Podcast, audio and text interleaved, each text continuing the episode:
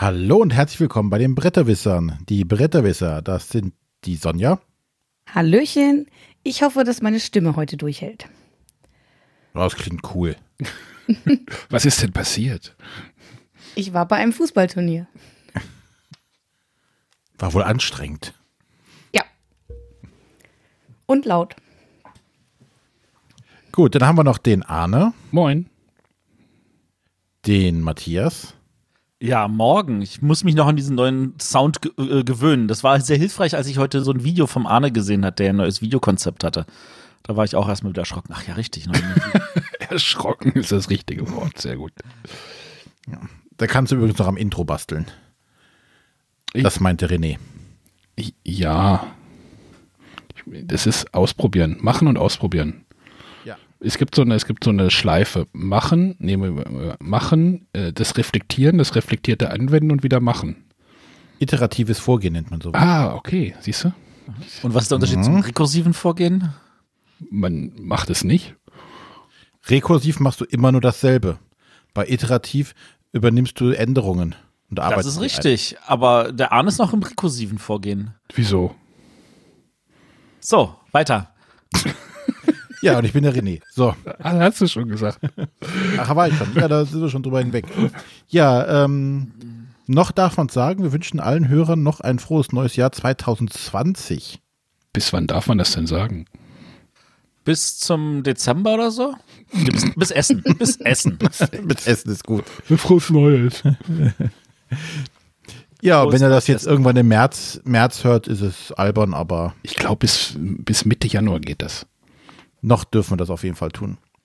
Also Mitte Ja. Januar zumindest geht's in China alle auf Chinese New Year. Da ist dann alles zu. Also Mitte Januar klingt nach einer guten Zeit.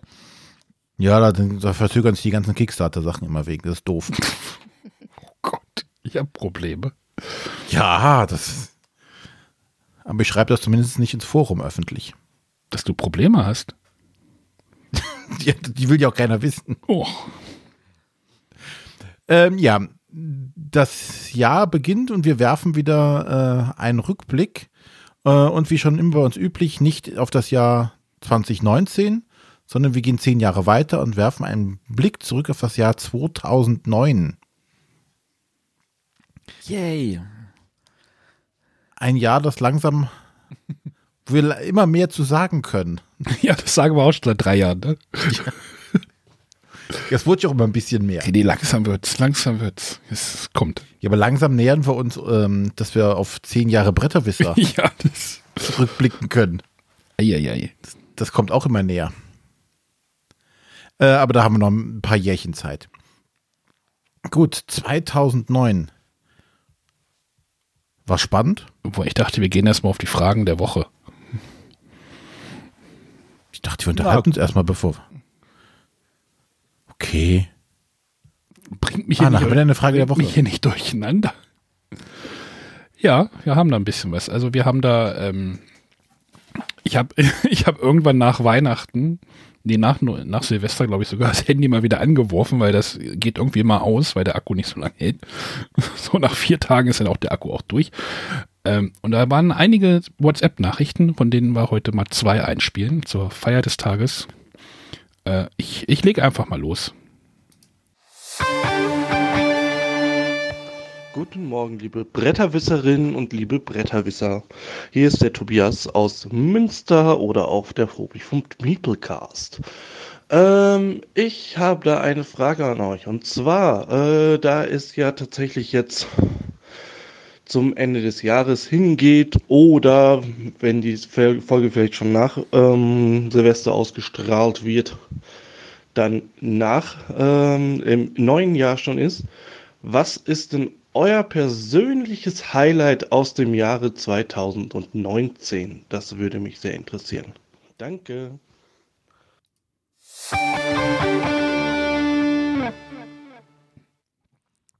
Das ist einfach. Das beantworte ich in zehn Jahren.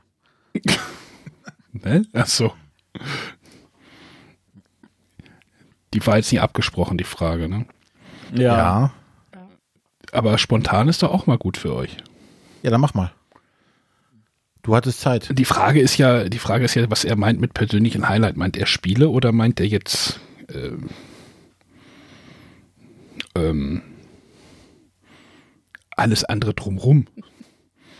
Ja, was meint er denn? War nicht so viel Positives bei mir, wie die letzte Woche des Jahres auch nochmal gezeigt hat. Ähm, lass uns mal auf Spiele gehen. Also, weiß ich nicht. Ich, ich glaube, mein Highlight des, des Jahres, was ich auch wieder am Weihnachten mehrfach gespielt habe, ist tatsächlich das Spiel Lama. Ähm, von dem ich ja, als ich das zuerst gespielt habe, das muss auch jetzt irgendwie so Ende Januar, Anfang Februar gewesen sein, so wenn die Amigo-Neuheiten für Nürnberg eintrudeln und ich gedacht habe, was soll, was will dieses Spiel von mir? Ich verstehe es nicht. Und das halt dann so über mehrere Partien an einem Abend dann sich so aufgeöffnet hat, so im Spielerlebnis und so, ach, da ist noch mehr hinter als nur irgendwie stumpfes Kartenabspielen. Das ist, glaube ich, echt so eins meiner Highlights. Ja, ich, ich hätte sogar zwei Highlights. Also eins äh, privater Natur und eins Spieltechnik. Privat war das Highlight, wir haben einen Hund bekommen, der das Leben einmal auf links gedreht hat. Ich werde meine Katze nicht erwähnen. Vergiss es, mache ich nicht. ist, ist wie, wie Kinder bekommen, nur anders, nur behaarter. mhm. äh, ja, das ist äh, tatsächlich nochmal ein großer Einschnitt im Leben. Wie groß ist denn der Hund jetzt mittlerweile? Ich habe ihn ja zuletzt im Juni gesehen. Ähm, knapp 40 Kilo. okay, bisschen größer geworden. Etwas, ja. Das selber, uns selber fällt die Größe gar nicht mehr auf. Das Einzige, wo wir merken, dass er groß geworden ist, ist, wenn wir uns andere Hunde angucken, wo wir früher mal sagten, oh, das war ein großer Hund. Jetzt gucke ich mal Hunde von Bekannten. Die ist aber klein geworden. naja, ähm, spieletechnischer Natur ist, ähm, ja, mein, so, so, das Highlight, was ich jetzt äh, nach Essen rauskristallisiert hat für mich, ist äh, tatsächlich ein, ein Kickstarter, der noch eingetroffen ist. Und zwar Cthulhu Death May Die von Simon. Oh, da habe ich ja viel Positives zugehört. Äh, das kann ich auch nur, nur so bestätigen. Es ist, ich war ja in, in den letzten ja, letzten Kickstarter von äh, Simon nicht mehr so begeistert, was sie da abgezogen haben. Auch das, ähm, ganz, die ganze Kickstarter-Kampagne war jetzt nicht so der Bringer, da machen andere deutlich besser äh, aktuell. Ähm, aber das Spiel an sich ist echt gut geworden. Das ist echt gestreamlined. Sie haben viel, viel Zeug rausgeschmissen, was so die, die klassischen Fantasy Flight Clue Spiele haben. Mit 80 Trizilliarden Karten, und alle möglichen. Ähm, ich hatte letztes Mal irgendwie gesagt, das ist so, so ein, ja, so, so ein Jason Statham-Film, der alles umrennt und umkloppt, was im Wege steht. Du wirst immer stärker im Laufe des Spiels und die Gegner werden aber auch immer stärker und am Ende kommst du zum finalen Kampf und es ist immer äh, knapp die ganze Kiste. Also das ist einfach ein sehr launiges Spiel, was du einfach unheimlich viele Variationsmöglichkeiten hast und das gefällt mir echt gut. Da werde ich vielleicht unsere, zu unserer nächsten auf den Tisch Folge was zu, noch zu erzählen können. Das klingt ja gut. Äh, Sonja, leg los. Ja, für mich war es das erste Jahr bei den Bretterwissern. Das erste Jahr, dass ich komplett dabei war. Ähm, das waren mitunter spannende Erfahrungen. Also gerade äh, die Male, die ich alleine und Tour war äh, mit Mikro, ähm, war spannend für mich und ich habe auch viel positives Feedback bekommen. Ja, und nach einem Jahr kann ich sagen, es, es macht mir Spaß. Ich bin froh, immer noch dabei zu sein. Und äh, ja, ich hoffe, dass es auch den Hörern weiterhin Spaß macht, auch mit mir zusammen. Spielerisch äh, sind mir jetzt zwei Dinge spontan in, in den Kopf gekommen. Also zum einen Underwater Cities habe ich sehr gerne gespielt in diesem Jahrgang. Ich habe es auch wirklich erst äh, 2019 kennengelernt, als dann die deutsche Version erschien. Und jetzt gerade an Weihnachten habe ich wieder festgestellt, dass das Just One bei uns nach wie vor so ein Dauerbrenner ist. Äh, wir hatten an Weihnachten wieder eine große Spieletasche mit ganz viel Auswahl dabei. Und letztendlich haben wir nach zwei Runden Kneipenquiz einfach den ganzen Abend Just One gespielt. Bis irgendwann so die Luft raus war und sich die ersten verabschiedet haben. Ähm, aber wirklich stundenlang und die ganze Familie hatte Spaß daran. Oh, das kann ich gut verstehen. Hattest du nicht auch irgendwie von so einem positiven er äh, äh, Erlebnis getwittert, Matthias? Oh, oh ja, meine Schwiegermutter hat tatsächlich mal mit uns was gespielt. Das weigert sie sich seit, ich meine, ich sie jetzt seit über 20 Jahren. Sie hat nie was mitspielt, sagt immer irgendwelche Kinder kamen und so. Und Just One haben wir da mehr oder weniger durchgespielt. Irgendwann hieß es so, die Karten kennen wir langsam alle. Ja, also das, das kann ich nachvollziehen. Ähm, ja, also wenn ich jetzt ein spielerisches Highlight nennen würde, dann würde ich es tatsächlich meine wiederentdeckte Liebe für Patchwork nennen, äh, von dem ich im letzten Jahr, äh, das ich öfter gespielt habe als die Crew. Und die Crew habe ich echt, echt oft gespielt. Ähm, also die Crew ist tatsächlich ansonsten für mich das spielerische Highlight des Jahres. Äh, wobei ich äh, Tippitoppi an der Stelle auch noch erwähnen möchte. Das ist, finde ich, auch so ein super kleines Kartenspiel, das eigentlich immer irgendwie dabei ist bei uns. Mit dem bescheuertsten Namen des Jahres. Ja, das, das ist auch, wollte gerade sagen. Äh, nicht, dass der Originalname besser gewesen wäre. Das ist aber tippitoppi. Ich, ich, ich sehe jedes Mal Donald Trump vor mir. Donald Trump? Ja, das, das war, als er. Heißt aber nicht Coffeefee. Nee, als er seine, ähm, als er doch geprahlt hat, wie tippitoppi doch die Atombomben der Amerikaner sind. Ja, ja, ja, ja, ja, ich verstehe, was du meinst. Aber im Original heißt das Spiel Kahoots und damit kann man auch nichts anfangen. Äh, ja, und privat, ähm, also beziehungsweise, wenn ich mal jetzt nicht auf Spiele gehe, also ja, wir haben halt jetzt eine Katze und äh, die, ist, die wiegt auch 40 Kilo mittlerweile. Das ist unfassbar, die, was die gewachsen ist in diesem einen Jahr, das ist echt, ja, das ist schon, man hat so seine Problemchen mit so einem Tierchen, aber ja, ich habe sie an, in mein Herz geschlossen, muss ich jetzt einfach mal sagen. Am Anfang wolltest du nichts von ihr wissen. Äh, ja.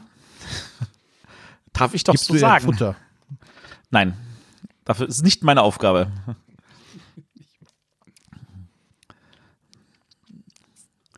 Ja, genau, 2019. Aber äh, gib uns doch mal eine, noch eine richtige Frage der Woche. Wieso war das keine richtige oder was? Das war eine.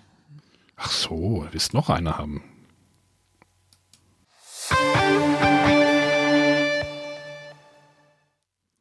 Hallo Bretterwisser, äh, hier spricht der Christian. Und ich hätte eine Frage an euch. Und zwar vielleicht eine Frage, die gar nicht so häufig interessanterweise diskutiert wird. Wie wichtig ist es euch denn, Spiele zu gewinnen? Und andersherum, seid ihr gute Verlierer?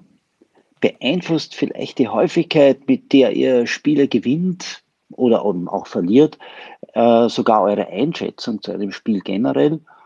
Mich würde das schon mal interessieren, wie ihr euch als, als Brettspieler da charakterisiert. Ja, das wäre es mal von meiner Seite. Äh, Dankeschön und viele Grüße aus Wien. Tschüss.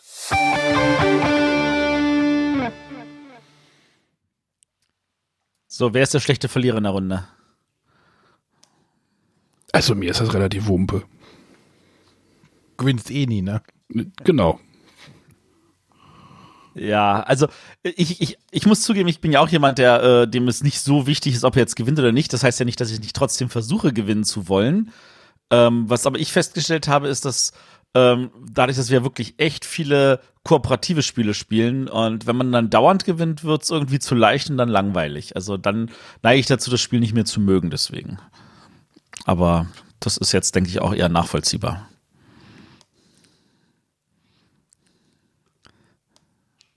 Ja, ich, ich bin tatsächlich auch, wie gesagt, kooperative Spiele sowieso am meisten. Ähm, ich habe aber auch das Phänomen, dass es ein bisschen davon abhängt, gegen wen man manche Spiele verliert.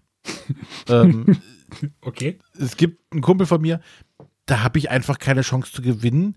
Wir könnten einfach nur Würfel werfen, er würde immer gewinnen. Da habe ich mich aber auch damit abgefunden, da bin ich kein schlechter Verlierer. Aber es gibt so diese gewisse, Typus, gegen den man, den ich gegen ich ungern verliere. Und äh, da ärgere ich mich schon oder versuche schon ernsthafter zu gewinnen. Aber so im normalen Alltag eher weniger. Das ist interessant, dass du das sagst. Also, weil ich erinnere mich an eine Begebenheit, die mir in Oberhof passiert ist, wo ich das Gefühl hatte, mit dieser Person möchte ich nie wieder ein Spiel spielen, weil ich das Gefühl hatte, sie schummelte. Und da dachte ich so, das brauche ich nicht. Also weißt du, weil ich habe kein Problem mhm. damit, ob ich jetzt gewinne oder verliere, aber Schummeln am Tisch, das ist dann doch irgendwie lächerlich. Dann brauche ich nicht zu spielen.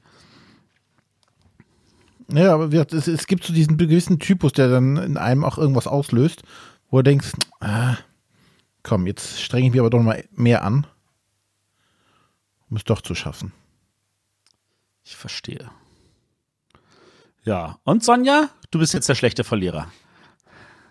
Ach, das würde ich nicht sagen. Also ich bin immer schon sehr ambitioniert dabei. Ähm, aber ich weiß auch, dass ich in der Regel ähm, einige Partien brauche, um ein Spiel richtig zu erfassen. Also bei mir und meinem Freund ist es halt häufig so, dass er die, die ersten Spiele in der Regel immer gewinnt. Ähm, dafür sagte habe ich die höhere Lernkurve. Ähm, weil ich halt, wie gesagt, ein paar Partien brauche, bis ich in so ein Spiel reinkomme und dann danach eigentlich auch erst Chancen habe zu gewinnen.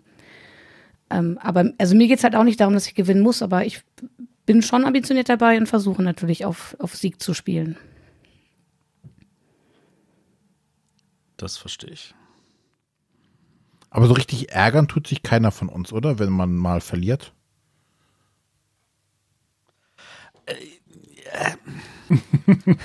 Also wirklich richtig ärgern nicht. Also ich, ich glaube, äh, wenn ich mich ärgere, dann weil jemanden absichtlichen Zug gemacht hat, um gegen mich zu spielen, statt für sich. Ich meine, das ist, manchmal ist das gut, manchmal ist das gar nicht so verkehrt, das zu tun.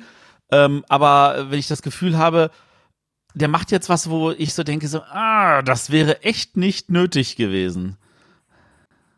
Mhm. Bei mir ist es aber auch oft einfach Ärger über, über ich sag mal, eigenes Unvermögen oder wenn, wenn ich halt gemerkt habe, okay, ich habe selber einfach dumme Züge gemacht oder nicht, nicht ordentlich nachgedacht, dann ärgere ich mich aber nicht darüber, dass, dass ich schlechter war als der andere, sondern einfach über, über mich selber und dass ich da hätte besser spielen können. Und nehme die Erfahrung dann mit für weitere Partien.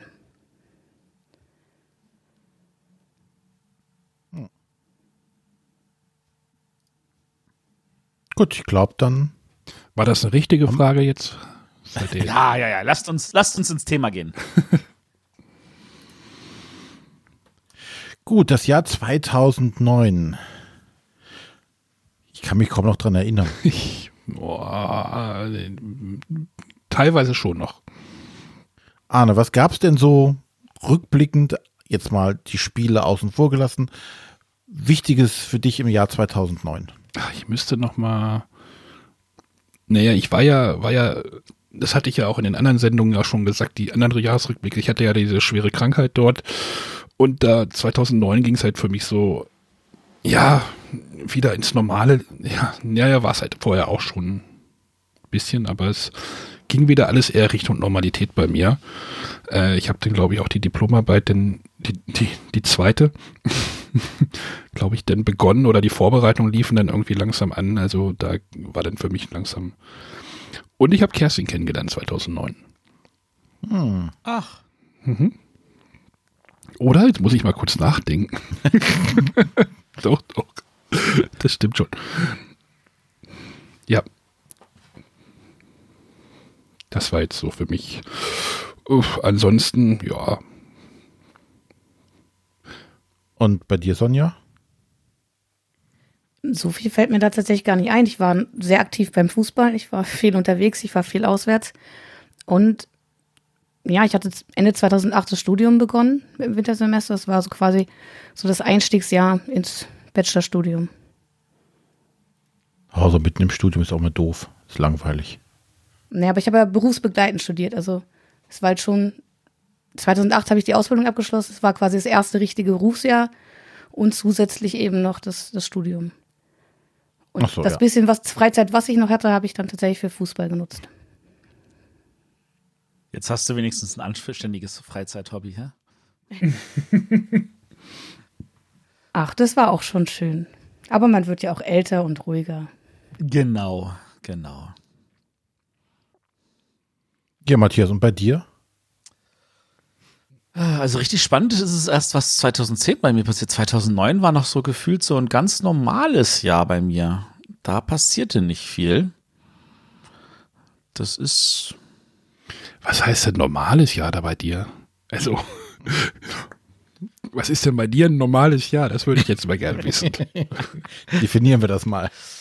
Äh, 2009, ja, ich war bei Upper Deck damals. Oh, warte mal, doch, das passierte im November 2009, als wir an einem Freitag früh erfuhren, dass man uns die Lizenz unterm Arsch weggenommen hat. Und wir deswegen das Turnier, das in Magdeburg angesetzt war für den Samstag, absagen mussten. Und da irgendwie schnellstmöglich die 1000 Spieler, die wir erwarteten, irgendwie davon in Kenntnis zu setzen. Das war das WoW, die WoW-Geschichte, oder? Das war die Yu-Gi-Oh! Geschichte. Ah, Yu-Gi, okay. Genau. Das, weswegen ich dann auch 2010 dann äh, bei Upper Deck aufhören musste. Und äh, es gibt es ja inzwischen nicht mehr in dem Sinne. dass 2000, Upper Deck- 1000, 1000 Turnier mit 1000 Leuten, echt? Boah. Ja, das war so das eins von den kleinen. Also wir hatten, also Das für den Kleinen. ich, ich denke mal dran zurück, das war 2005.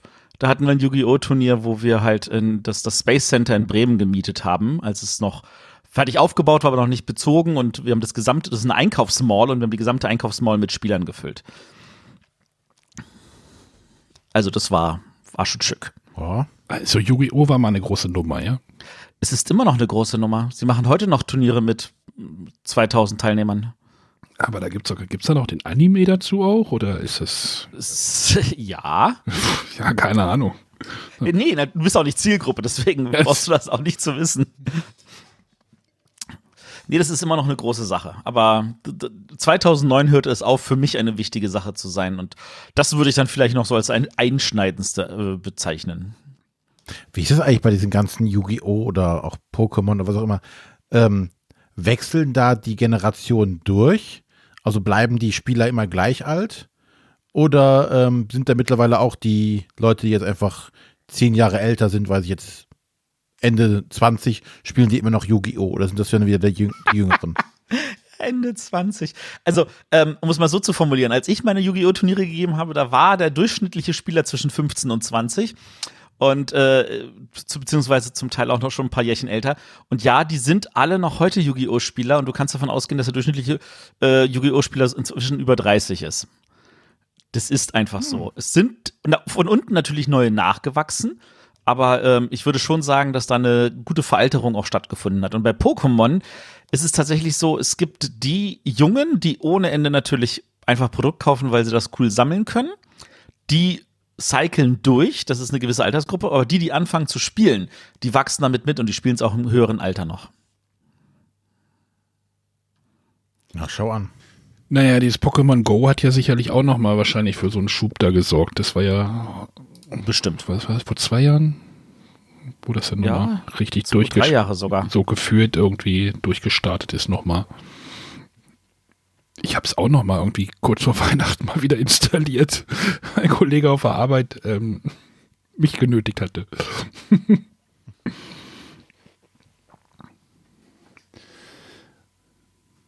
Ja, dann kann ich hier noch ergänzen, was ich äh, 2009 Spannendes gemacht habe. Und da habe ich geheiratet.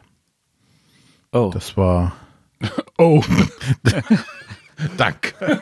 so schlimm war es nicht. Na, ihr seid ja noch zusammen, von da aus gesehen alles gut. bist du sicher, dass hier noch, also ich meine, Vielleicht war es die erste, das weiß ich natürlich nicht oder so. Nee, es ist schon die aktuelle. Und also bis eben waren wir noch zusammen verheiratet. Ich weiß nicht, was in der letzten Stunde passiert ist, aber 6. Januar 21 Uhr 1. Ja, von das war so das, das Highlight aus diesem Jahr. Und von daher überschattet das das ganze restliche Jahr. Ähm, dann haben wir jetzt hier in unserer Liste ein paar ähm, Weltgeschehnisse. Ähm, und das allererste finde ich sehr spannend, weil ich glaube, da hatten viele die eine große Hoffnung, zumindest in Europa, Ja. gesetzt. Und zwar wurde Barack Obama vereidigt. Ja, und jetzt könnten wir nicht weiter davon weg sein, gefühlt. Ja, aber Obama hat ja auch, glaube ich, nicht das gebracht, was, glaube ich, die, der landläufige Europäer davon erhofft hatte oder gedacht hatte, was passieren könnte. Aber das finde ich, dürfen wir, dürfen wir Obama nicht vorwerfen, weil er war kein Präsident für Europäer, er war der Präsident für die Amerikaner. Und er hat verdammt viel versucht für die Amerikaner. Und wenn man so im Nachhinein guckt, er war wenigstens jemand, der sich an alle Gesetze und Regeln gehalten hat. Also, Ja, ja. Die, nee, aber äh, ich glaube, die, als, die Sicht der Europäer auf ihn war schon eine andere als die der, der Amerikaner auf ihn. Und äh, es ist nicht im Endeffekt das, glaube ich, rausgekommen, was alle sich erhofft oder was viele sich erhofft haben. Ja, und dann kam halt der, der orangefarbene Typ da. Naja, ich finde das, ich finde das immer ein bisschen schwierig, irgendwie so Amerika aus der Sicht von Europa zu bewerten. Also ich hatte ja, ich hatte ja auch irgendwie seine. Eine andere Wahl habe ich nicht. Ja, aber ich, ich hatte ja auch eine amerikanische Freundin und hatte da irgendwie auch mal zwei Sommer relativ viel Zeit in den USA verbracht und auch nicht in irgendwelchen Touristenzentren, sondern einfach mitten in Colorado im Nichts, also wo halt dann wirklich so, ne, das wahre Amerika will ich jetzt nicht sagen, aber halt ein Teil von Amerika, der von Europa wahrscheinlich einfach anders aussieht. Also, ne, wenn man es halt von außen betrachtet, sieht etwas anders aus, als wenn man wirklich dabei ist und mal die Leute halt irgendwie kennenlernt, die da halt auch leben und die da halt ganz normale Menschen sind und die ticken halt einfach anders. Da ist halt eine ganz andere Mentalität und ich finde das immer schwierig, wenn Europäer da irgendwie das sich, sich irgendwie erbrüsten, irgendwie, ey, jetzt haben sie Obama gewählt, super, jetzt haben sie Trump gewählt, äh, ist halt die Frage, warum passiert sowas? Ich meine, ob man es jetzt gut findet oder nicht, das ist ja eine andere Sache, aber so alle Amerikaner sind doof irgendwie sozusagen, ist ja auch irgendwie schwierig. Ja, es sind halt nicht Amerikaner, aber es sind natürlich schon so, dass du manchmal das Gefühl hast, so, boah, das kann nicht wahr sein, wie können die aber, dann denke ich, dann, dann werfe ich einen Blick auf Deutschland und denke mir so, wir haben auch solche Ecken in Deutschland, also anders. Ja, also, weiß ich nicht. Ja, wie gesagt, ich, was ich einfach meinte, ich glaube, man hatte aus Europa halt gehofft, da kommt jetzt jemand, der das, der etwas Schwung oder in Anführungszeichen Frieden in die Welt bringt. Ähm, dafür ist er jetzt ja nicht berühmt geworden. Auch wenn er den Friedensnobelpreis bekommen hat. Der definitiv zu früh vergeben wurde, ja. Ja. Also das, ja, das war einfach nur das, ähm, warum wer gewählt würde, das äh, wird bei in Amerika können wir eh nur äh, akzeptieren. Richtig. Ändern genau. können wir sowieso nichts dran. Ja. ja, aber dann haben wir noch was anderes Schönes, oder naja, schön ist schön, also H1N1. Die große Schweinegrippe. Große Schweinegrippe, die große Pandemie. Ja. ja. Passend zum Spiel. Ja, es gab ja da diese H1N1-Geschichte, die da irgendwo, glaube ich, aus, aus Hongkong kam, diese ja, Schweinepest oder Grippe, äh, die ja auch auf Menschen übertragbar war. Und ich hatte, kannte auch jemanden, der die hat, auch hatte, der musste so ein bisschen in Isolation sich begeben.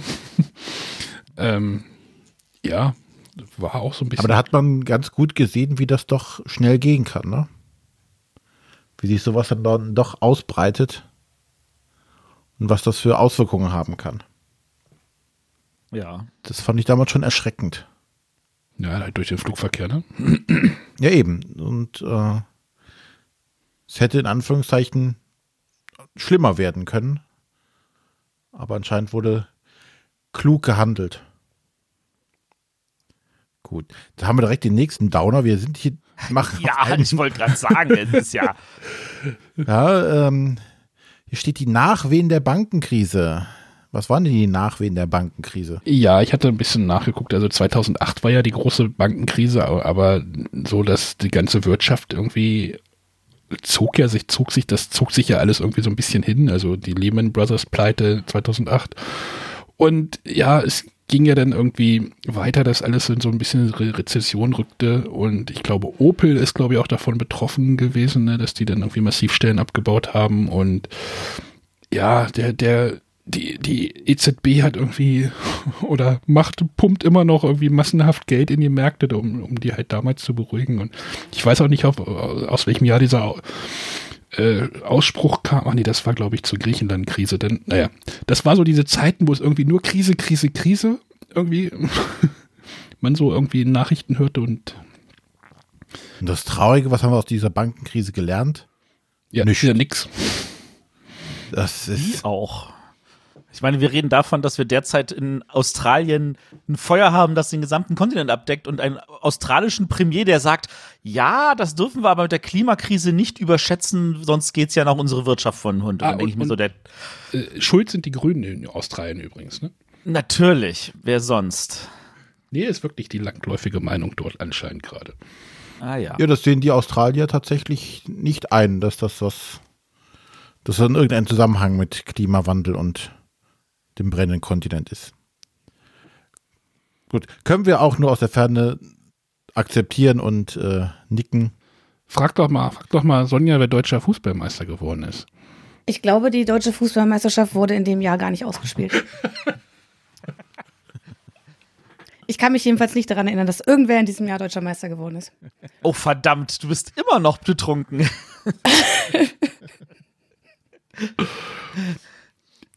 Sag mal so, es war nicht FC Bayern München. Nee.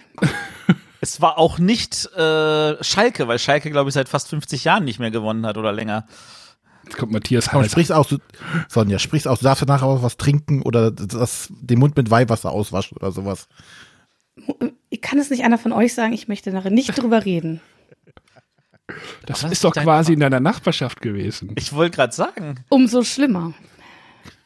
Und umso schlimmer auch, was für, für Bekannte von mir dann tatsächlich in diese Stadt gefahren sind, um da plötzlich zu feiern, die sich vorher nie für Fußball interessiert haben, aber da mussten alle dabei sein. Auf dem nicht vorhandenen Balkon am Rathaus. Genau. VfL Wolfsburg ist deutscher Fußballmeister geworden. War das nicht dieser Trainer, der danach auch zu Schalke ging und danach keine Punkte mehr gemacht hat? Und vorher war noch bei Stuttgart? Der Felix Magath war schon überall Trainer. Okay. Ich wollte nur sagen, dass ich auch ein bisschen was mitbekomme, aber es ist bei mir halt natürlich wenig. Gut, also es war also zumindest für, äh, für Sonja der nächste Downer. Genau. Jetzt, es wird nicht besser. Das war, wer hat eigentlich diese Themen rausgesucht? Michael Jackson stirbt auch. Ja, das ist irgendwie, ich habe ich hab das eingeschrieben, das ist irgendwann so, ach ja, Michael Ist Jackson ein- ist ja auch tot. Das ist aber Jahr zum wirklich, Vergessen. also-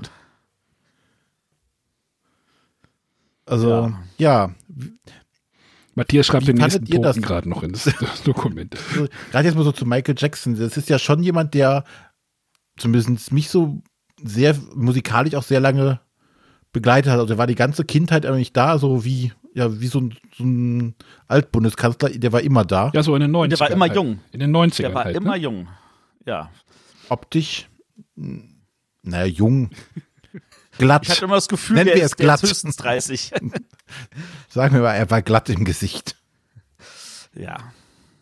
Aber ich fand das schon bedrückend, als ich dann im Radio gehört habe, dass er gestorben ist. Ich habe das, glaube ich, sogar damals live irgendwie, das war ja bei CNN irgendwie, dass der dann irgendwie, Sehen Sie zu, wie Michael Jackson stirbt. nein, aber Live dabei.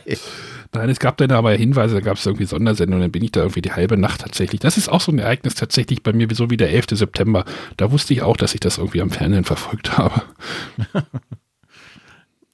Ja, aber das fand ich schon traurig.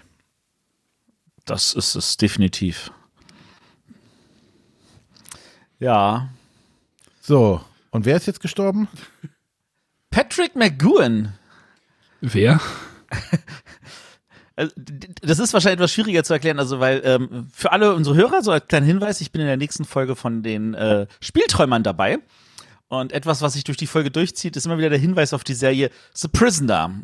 I am not a number, I'm a free man. Also es ist Ah, halt, auf Deutsch Nummer, Nummer 6 sechs. gibt nicht. Ist das nicht Genau. das, was ich mal gucken sollte oder wie war das? Habtet ihr mir Das das, ist- angesehen? solltest es dir mal Ja. angucken. Es ist, das ist wahrscheinlich für dich schwer erträglich, aber wenn du durchhältst, wirst du belohnt. Und äh, der ist übrigens auch der König gewesen in Braveheart. Der Alte. Wenn du meinen einen anderen Podcast gesehen hast, naja, der endete damit, dass wir Braveheart gucken und in der nächsten Folge besprochen. Und die Folge ist lieber. Ich habe den Film Genau. nicht gesehen. Aber wie gesagt, in Braveheart, der König ist Patrick McGowan und das ist ein ganz berühmter Schauspieler und der hat sich wirklich mit Prisoner verewigt. Und an dieser Stelle nochmal einen schönen Gruß an Daniel und Ingo, an, äh, sorry, an äh, Mr. Daniel und äh, Sir Ingo. Ähm, ihr müsstet dann, äh, Captain Ingo, ihr müsstet dann tatsächlich Prisoner mal sehen. Patrick McGowan, wie gesagt, vor zehn Jahren gestorben.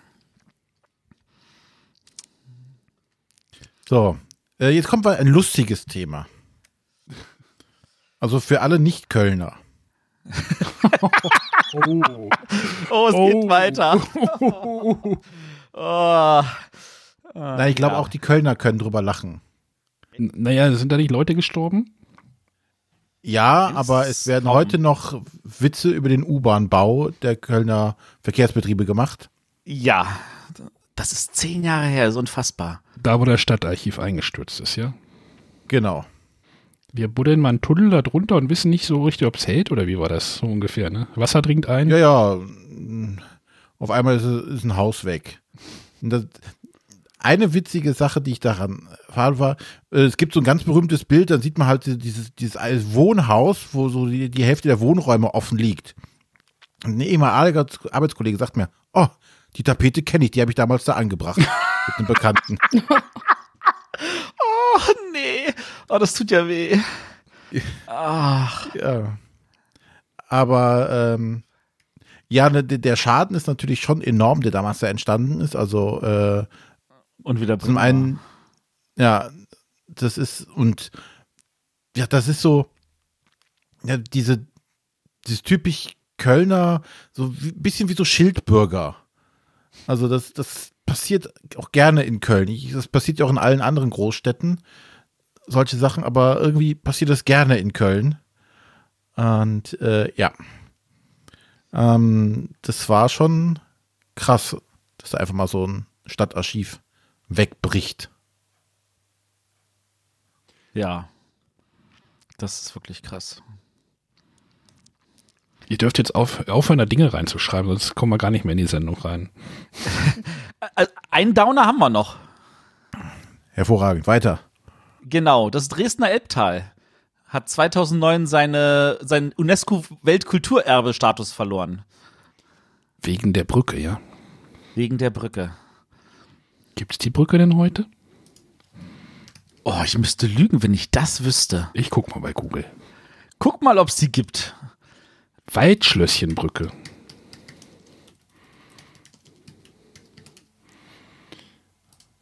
Ja, Aber das zieht mich jetzt nicht so richtig runter. Ja, aber es ist auch kein Highlight, oder? Also nach oben ziehen tut sich auch nicht. Nein, es rettet noch nicht den Abend, das ist wahr. Ja. es rettet den Abend. Doch, die Brücke gibt es mittlerweile. Aha. Müsste man die Dresdner mal fragen, ob sie die gut finden, die Brücke. Ja, ich habe auf jeden Fall eben noch mal ein bisschen ähm, was reingeschrieben in die Liste, äh, was es so an, an Filmen gab. Äh, da hat, glaube ich, der Matthias noch Serien hinzugefügt. Ähm, aber was damals ähm, für ein technisches Aha gesorgt hat, war der Film Avatar. Mhm. Ähm, ich glaube, es war der erste 3D-Film im Kino, ne? Das würde ich Ich nicht. glaube auch. Das, Also der in der großen Ja, Massenpublikum zugänglich gemachte 3D-Film, wo du mit so einer äh, polarisierenden Brille reingegangen bist und diesen Film in 3D gesehen hast. Es war die neueste Technik. Es war tatsächlich äh, etwas, wo die Leute bereit für waren, ins Kino zu gehen, extra zu bezahlen.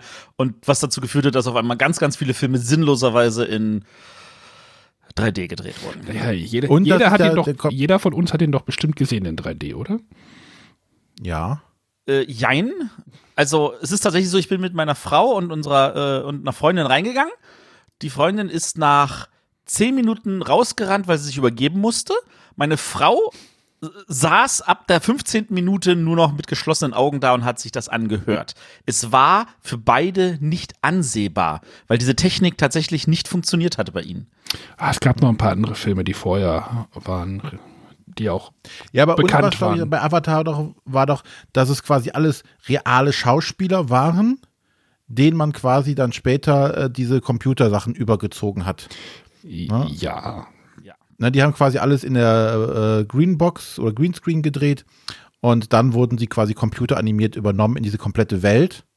Sprich, aber ihre, ihre Gestik und Mimik hat man quasi aufgenommen, aber sie dann quasi computermäßig verändert, was so in dem Umfang auch noch nicht Ich, stattfindet. ich habe ihn neulich gesehen, der lief ja irgendwie zu Weihnachten, irgendwie kurz vor Weihnachten, glaube ich, auf äh, irgendeinem Sender. Er ist nicht mehr so ganz gut gealtert, habe ich mittlerweile das Gefühl. Also, Ich fand den Film auch nicht gut. da, Ich auch nicht. Da, das habe ich ja jetzt auch gar nicht gesagt. Nein, ähm, aber trotzdem hat, hat die wahrscheinlich, ja, wie gesagt, das haben die meisten jetzt gesehen und äh, waren halt damals wahrscheinlich auch relativ umgehauen davon. Also, Also technisch auf jeden Fall. Also manchmal, wenn du da saßt und glaube ich, gibt ja diese Szene, wo diese mit diesem Vogel da diese, diesen Abhang runterdüsen. ja, ja. Und das war dann schon krass, wenn ich dachte so, wow. Ja, da konnte man sich übergeben. Ja. ja, und ähm, was ich Bald wird es ja den fand- zweiten Teil geben von Avatar. Es soll ja schon seit äh, langen Zeiten kommen, aber ich glaube, nächstes Jahr ist es dann soweit. Also Ob man den erstmal jetzt noch braucht? erstmal kommt der zweite Teil von Titanic. Den gibt es schon. Okay, echt? Ja. Und ein neuer He-Man-Film soll nächstes Jahr kommen. Ja, aber- aber mit Wir sind hier ein Brettspiel-Podcast. Okay. Wir haben andere Projekte dafür. Nein, äh, ich sag mal so, zum Glück ist dieser Trend wieder vorbei. Madman, äh, nee. Wie war das? Äh, Matrix 4? Okay. Ja, völlig vorbei. Ja, völlig vorbei nicht. Also Ja, ja. die Kinos haben da, dadurch, dass sie halt mehr Geld einnehmen können, fanden die das natürlich relativ geil. Ähm, aber jetzt, glaube, es gehen wieder mehr Leute in 2D-Filme, habe ich das Gefühl. Und das mit den Fernsehern war ja auch irgendwie so ein Fünf-Jahres-Ding und dann waren die auch wieder alle weg.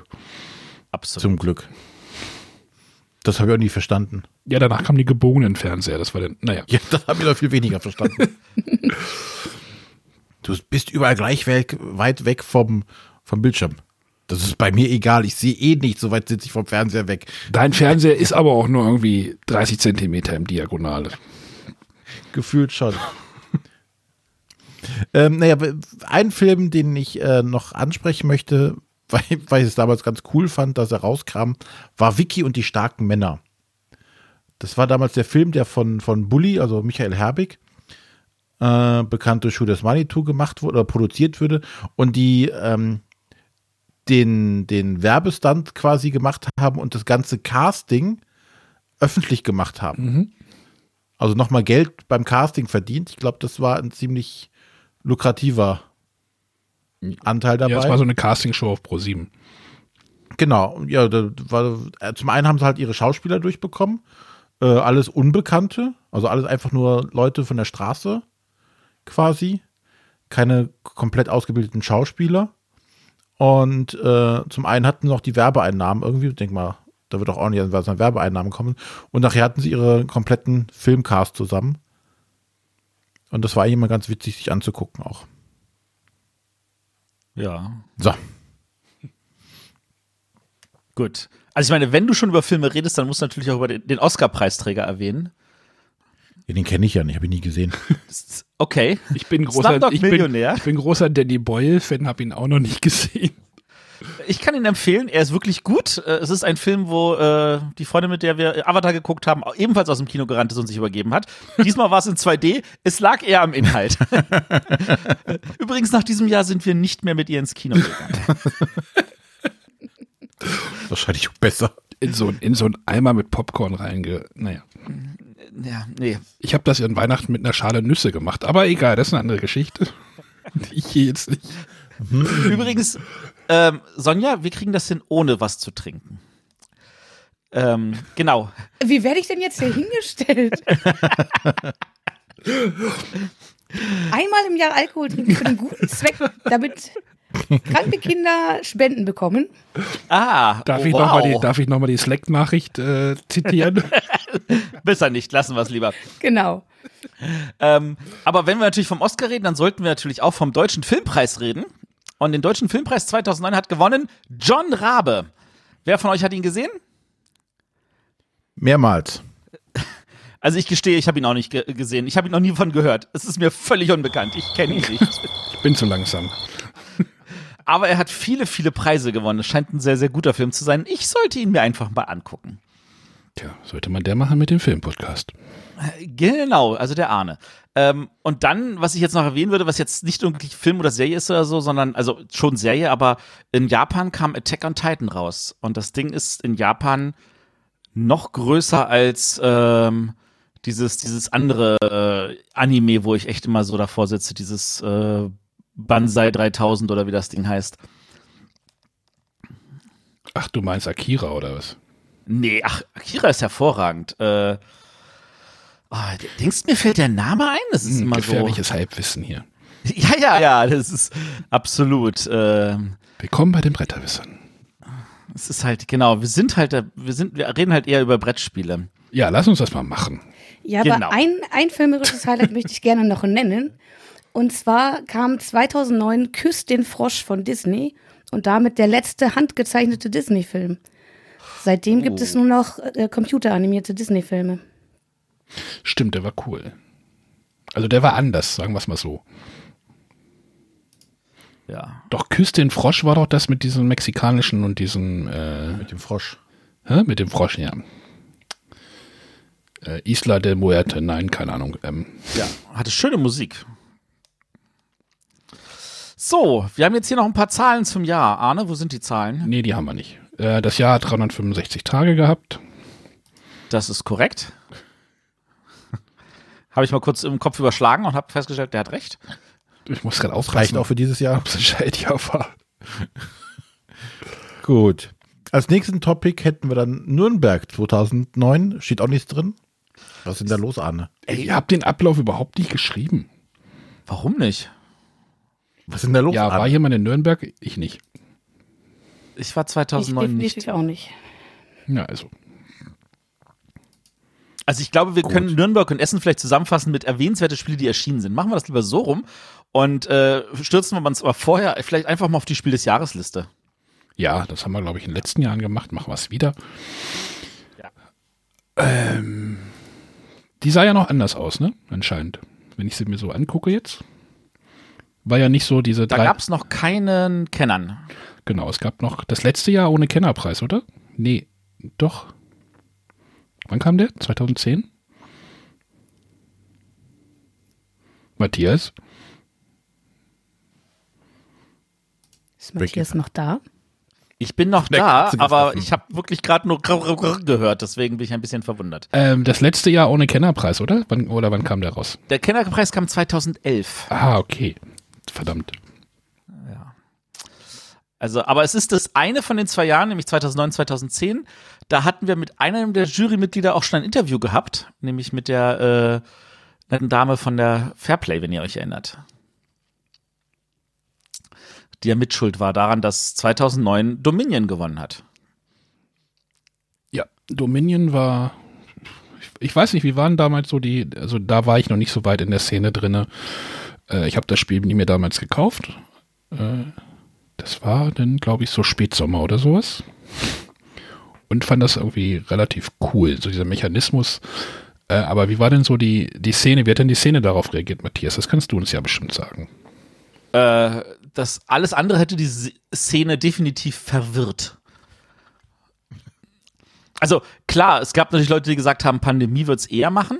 Das wäre so wirklich die andere Alternative gewesen. Und es gab natürlich ein paar Leute, die gehofft haben, dass Finca gewinnt, was jetzt das klassischste Euro-Spiel auf dieser Liste ist. Ähm, aber ich glaube, äh, alles andere als Dominion hätte die Leute verwirrt. Das sieht man auch daran, dass ja Dominion den DSP gewonnen hat. Aber in deiner Hans im Glück Interviewfolge, die übrigens hervorragend war, wurde ja auch gesagt, irgendwie Dominion war im Markt so ein bisschen schwierig. Oder die Reze Rezeption im Markt, weil verkauft hat sich sicherlich. Ähm, also die Problematik war die, dass äh, Dominion natürlich mit diesem wunderbar hässlichen Cover kam. Und äh, an der Stelle, das Spiel kam, kam ja an der Stelle von Rio Grande Games. Äh, Hans im Glück hatte das von Rio Grande auch nur in Lizenz gehabt. Und äh, t- äh, tatsächlich ist es so, dass dann ähm, die Jury gesagt hat, boah, das ist aber schon ein ziemlich hässliches Cover und dann Hans im Glück einfach Geld in die Hand genommen und gesagt, wir machen für die deutsche Version ein neues Cover. Und da gibt's ja dieses wunderschöne Michael Menzel-Cover was, wenn man die ersten beiden Schachteln nebeneinander legt, also Dominion und äh, Dominion Intrige, dann so, so ein schönes zusammenhängendes Bild ergibt. Und äh, das, das haben die sich, haben sich Geld kosten lassen und ich glaube, das haben sie auch wieder reingespielt haben mit dem Spiel des Jahres. Aber als Spiel des Jahres war es tatsächlich vielen Leuten, glaube ich, zu schwer.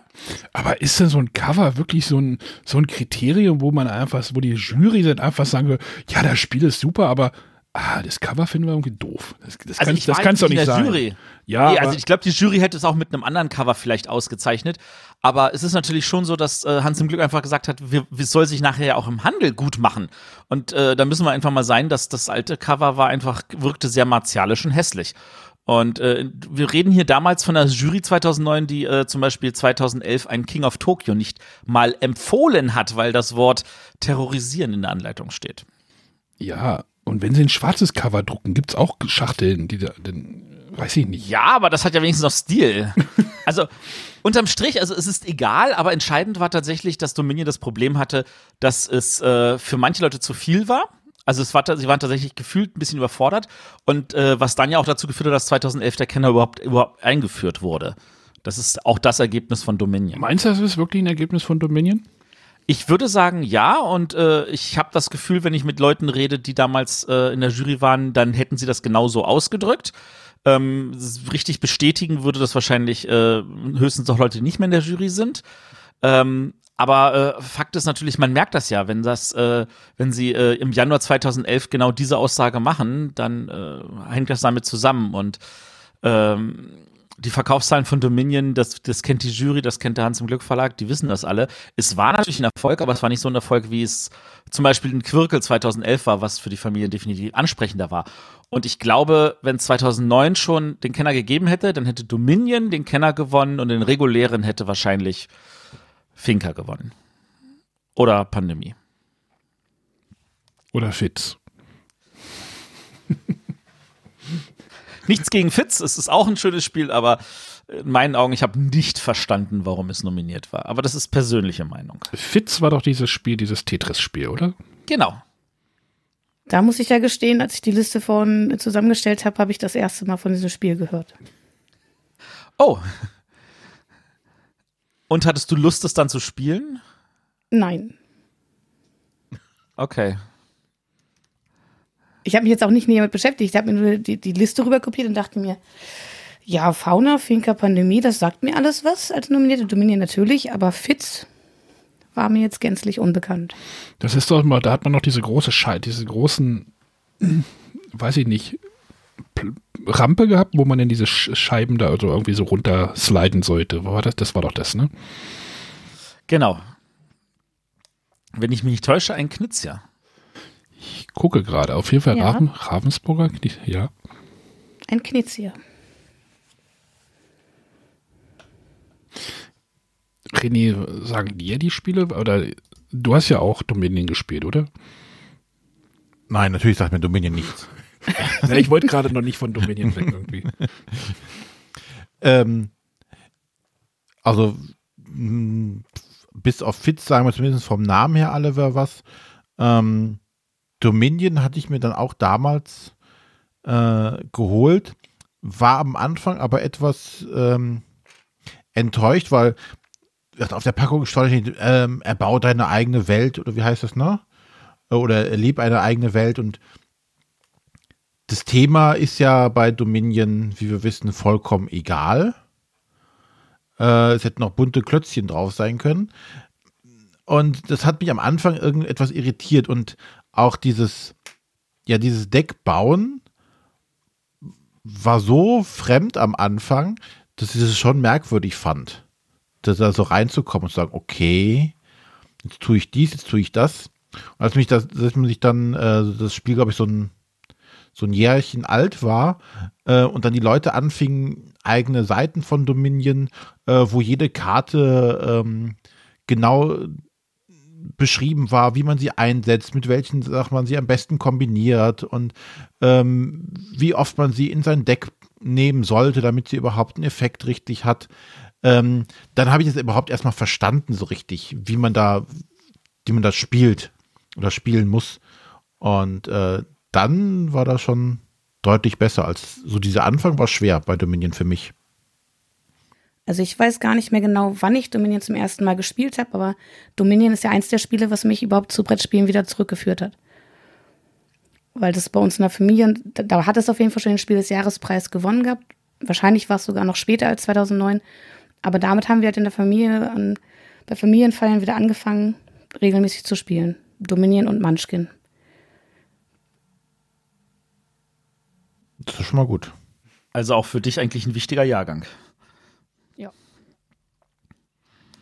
Und das, was dann also tatsächlich den Juryauftrag erfüllt hat. Ganz genau. Vielleicht sollte die Jury wieder mehr Spiele dieser Art auszeichnen. Ich weiß es nicht. Naja, ähm, das würde ich. Wie war das mit deinem Erlebnis an Weihnachten? Also ich glaube, da hat die Jury dieses Jahr auch einen guten Job gemacht. Also Das hat sie definitiv. Also das würde ich nie was anderes behaupten. Also das war wirklich ein grandioser Job dieses Jahr. ja, siehst du, also. Und was war letztes Jahr? Moment, King Domino, ja. Nee, das King Domino war vorletztes Jahr. Echt? War denn das? Ja, egal. Wollen wir nochmal über die anderen Spiele reden? Ja, lasst uns über die anderen Spiele reden. Fauna war ja auch noch nominiert, hat es ja schon genannt. Fauna war nominiert, genau. Ich weiß Das- nicht, wer Fauna von euch gespielt hat. Das ist doch das Friedemann-Friese-Spiel, richtig? Das ist exakt das richtig. Deswegen fängt es auch mit F an. So wie Stichmeister. Oder ein Ratespiel, ne? Also Wissensspiel, ne? Äh, ja, genau. Es ist ein Wissensspiel. Ich hatte den Friedemann mal gefragt, warum er das nicht selber gemacht hat, sondern das in, den, äh, in, an den Verlag gegeben hat. Und er so, naja, weil die ganzen äh, Daten rauszuwühlen einfach scheiße Arbeit macht. Und das macht dann so Und- eine Redaktion, ja. Und das macht eine Redaktion. Und diese Redaktion war in diesem Fall, wie ihr vielleicht noch wisst, äh, der liebe Hildenbrand. Der liebe Hildenbrand. Ah, okay. Der war damals noch bei Huch und das war, er nannte es, das war seine Meisterarbeit. Also das, was er halt so als Abgabe dafür, dass er seine Redaktion fertig äh, gelernt hat. Aber ist ja auch immer noch, gibt es ja auch immer noch, ne? Absolut und äh, ohne Ende Ableger. Richtig. Das ist ja also, neben Fauna ist ja dann Terra gekommen und dann ganz viele Terra-Versionen und so. also definitiv. Ich gucke gerade, Fauna Junior, Fauna Kompakt gibt es irgendwie noch und Fauna Logic, was auch immer. Also das ist, glaube ich, auch eine starke Marke, die wahrscheinlich irgendwie viel bekannter ist. So äh, äh, im, im ach, wenn ich jetzt Massenmarkt sage, aber das ist halt schon auch eine große Nummer immer noch, glaube ich. Absolut. Und äh, ich meine, selbst als das ZDF diese unsägliche Sendung da gemacht hatte, da, selbst da hatten sie Fauna in irgendeiner Version dabei. Falls ihr euch daran erinnert. Mhm. Genau. Dann, also. Das Finker, das wollte ich immer mal spielen. Ich auch. Ich habe es aber nie geschafft. Ja, der, der, der, die Finker, die auf dem Cover drauf ist, ist tatsächlich die Finker vom Autor, Ralf zur Linde. Also ich, da ich ja schon auf dieser Finker war, ähm, kann ich sagen, ja, ich bestätige, das ist sie, eins zu eins, unwiederkennbar. Und äh, tatsächlich, also äh, es ging einfach nur darum, dass sie dem der Illustrator sagt, habt ihr mal ein Bild von der Finca, damit ich weiß, wie, ich, wie ihr euch das vorstellt, woraufhin Ralf rausging, sein Haus von außen fotografierte, ihm das Bild zusendete und der genau das Haus dann gemalt hat. Aber Finker ist ja jetzt wirklich so ein ganz klassisches, ich weiß gar nicht, worum geht's da? Beschreib's mal in Äh, zwei Sätzen. Es ist, äh, es hat ein, äh, ja, so eine Art Mankala-Mechanismus. Also was du machst, ist, du äh, versuchst halt Aufträge einzusammeln über die Insel, indem du bestimmte Rohstoffe sammelst. Und du hast diese Windrose und da hast du mehrere Steine und äh, du bewegst halt deine Figur. Wie viele Felder du bewegst, hängt davon ab, wie viele Figuren auf dem Feld sind. Und das Feld, auf dem du ankommst, ist die Rohstoffe, die du bekommst und so viele, wie halt da Personen liegen. Da, so ein Mechanismus ist das. Und das, das macht Spaß. Da gab's doch vor einigen Jahren auch noch mal einen Reprint, oder? Wie war das? Äh, das wurde jetzt vor ein paar Jahren neu aufgelegt. Franios, ja. glaube ich, ne? Ich glaube auch. Ich glaube auch, ja. Ich glaube auch. Ja. Bestätigen wir einfach mal. Über Fitz hatten wir ja schon gesprochen. Also das war, die drei Spiele, Fauna, Finker, Fitz, waren ja alle von Friedemann Friese, ne? Fangen ja, Ja. alle drei mit F an. Äh, nee, ja, ja, so ähnlich, ja. Und äh, wenn man bei Pandemie noch ein bisschen den einen Buchstaben ein bisschen moderni äh, modifiziert, kriegt man da auch ein F noch raus. Pandemie. Oh ja, das ist Spaß an der Schweinegrippe. Ich meine, das war, das war das Spannende an Pandemie, dass es natürlich auch gerade im Jahr der Schweinegrippe auf den Markt kam. Also das, das hatte auch ein bisschen was ausgelöst. Ja, Was wahrscheinlich. Ne? Also das hat wahrscheinlich so ein bisschen, naja, geholfen will ich jetzt nicht sagen, aber passte wahrscheinlich gut, passte wahrscheinlich gut zum Zeitgeist so damals. Ne? Das ja, war aber haben wir auch wahrscheinlich, schon mal eine extra Folge schon gemacht, oder? das war ja die erste hässliche Version, ne? Boah, hässlich würde ich sie nicht nennen. Ähm, Holzklötzchen. Heute. Aber waren da nicht irgendwie die Männchen auch noch irgendwie an? Oder? Aber das war ja, wie du ja vorhin auch schon sagtest, eigentlich auch so ein Kandidat, der eigentlich hätte auch gewinnen können. Und ich glaube, wenn man jetzt sagen, rückblickend könnte man jetzt auch sagen, wenn Pandemie damals gewonnen hätte, äh, würden wir da jetzt immer noch gut zurückblicken, oder? Absolut. Ich meine, Pandemie hat trotzdem seinen Weg gemacht. Ein Spiel, das gut ist, schafft das auch ohne die Jury. Und äh, Pandemie ist an der Stelle jetzt halt wirklich zehn Jahre lang ein Dauerbrenner und damit gehört es für mich auf jeden Fall zu einem Klassiker. They call it a Klassiker. Ja, don't call it Schnitzel.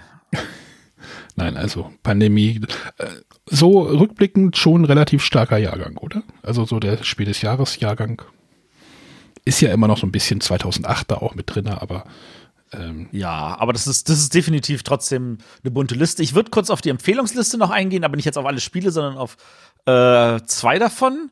Das eine ist ähm, Cities von Martin F. Ähm, in sein, äh, bei Siemens erschienen. Das wurde ja später neu aufgelegt als Limes bei Abacus. Das fand ich schon damals super. Und das andere ist äh, ein Kramer Kiesling bei äh, Amigo, nämlich ein Auge sei wachsam. Da habe ich damals die Anleitung verbrochen. Deswegen empfehlst du das auch. Nö, deswegen erwähne ich es nur. Gut. Wollen wir noch auf die Sonderpreise oder wollen wir erst zum Kinderspiel abbiegen? Äh, nee, lass uns, lass uns erst zum Kinderspiel abbiegen.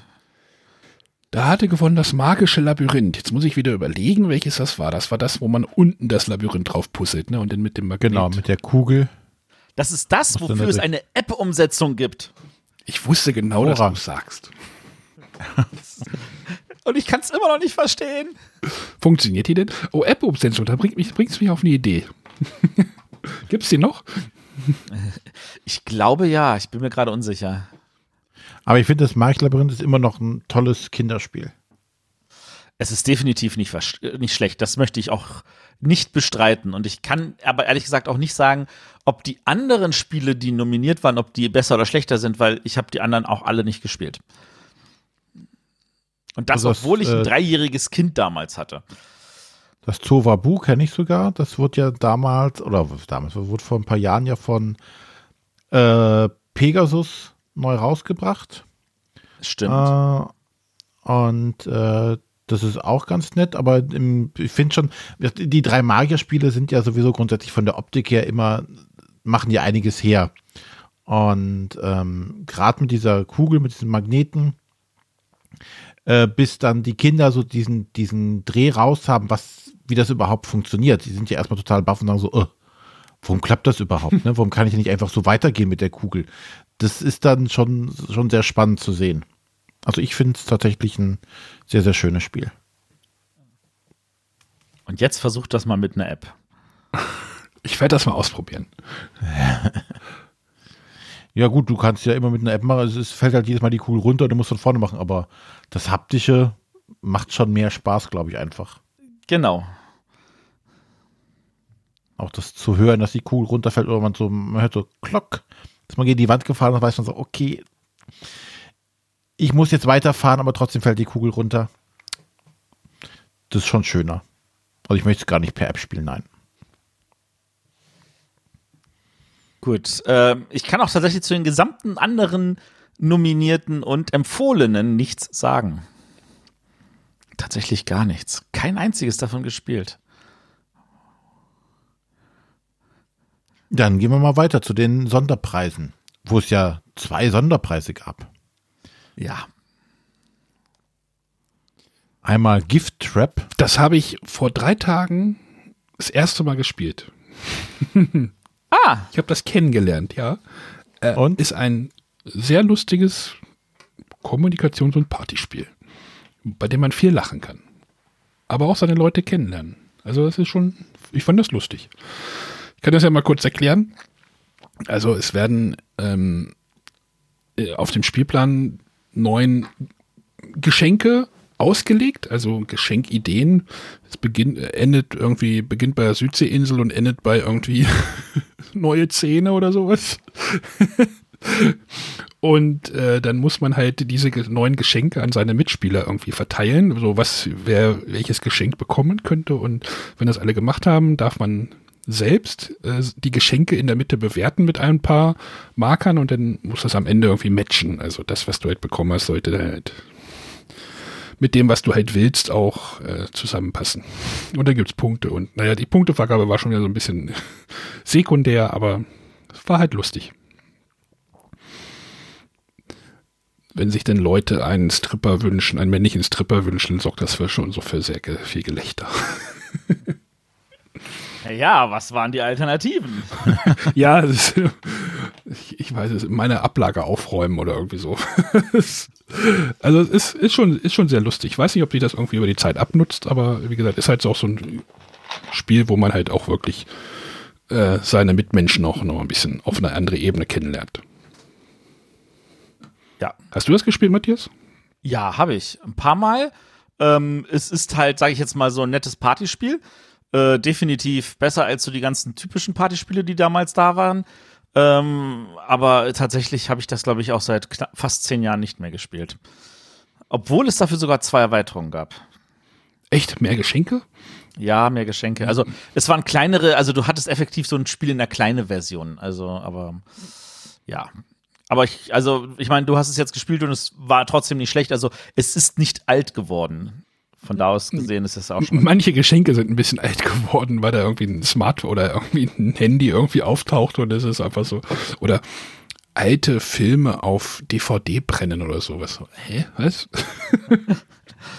da ah, da merkt man schon ein bisschen, okay, das ist schon zehn Jahre, aber ist halt auch egal. Ich besitze die Spiele tatsächlich seit 2014. Das war nämlich die ersten Messekäufe, wo man halt noch so alles, was irgendwie günstig war, mitgenommen hat. Und äh, das gab es halt da am Heidelberger Tunnel damals. Bis heute nicht gespielt. Leider nein, muss ich gestehen. Wir hatten es mehrfach irgendwo auf Partys dabei, aber es ist dann doch nie auf dem Tisch gelandet. Aber die Aufmachung, die Aufmachung ist aber auch sehr nett. Ja, das weil es so tatsächlich so eine Geschenkbox ist. Genau, der Spielplan faltet sich da irgendwie so ganz komisch rein und dann hat man so äh, Marker, die halt so Geschenkkisten sind oder ein geöffnetes Geschenk und ein geschlossenes Geschenk, die wandern so über den Plan, ist halt witzig. Aber es regen sich wahrscheinlich alle, alles äh, Spieler wieder auf, weil die Schachtel natürlich nicht ins Regal passt. Absolut, das geht gar Ganz nicht. Ganz genau. Hatten wir auch am Wochenende eine Diskussion darüber. Ja. Und wir haben noch einen Sonderpreis. Hatten, es gab noch einen zweiten. Ja, Space Alert. Ein sehr cooles Echtzeit-Weltraum-Überlebens-Chaos-Spiel, in dem man seine äh, Crew programmieren muss, während gleichzeitig eine CD im Hintergrund läuft äh, und einem ständig irgendwelche Anweisungen gibt, was gerade passiert und man muss seine Leute richtig hinbringen an die richtigen Positionen äh, und hoffen, dass man nichts verkehrt macht. Man muss sich absprechen mit seinen Mitspielern, was wahrscheinlich immer schief geht und nachher stehen zwei Leute in derselben Position oder die Energie, um den Schutz und den Laser abzufeuern, ist immer noch nicht da, weil der andere sich verlaufen hat. Äh, fand ich immer sehr toll. Schönes Programmierspiel. Ja.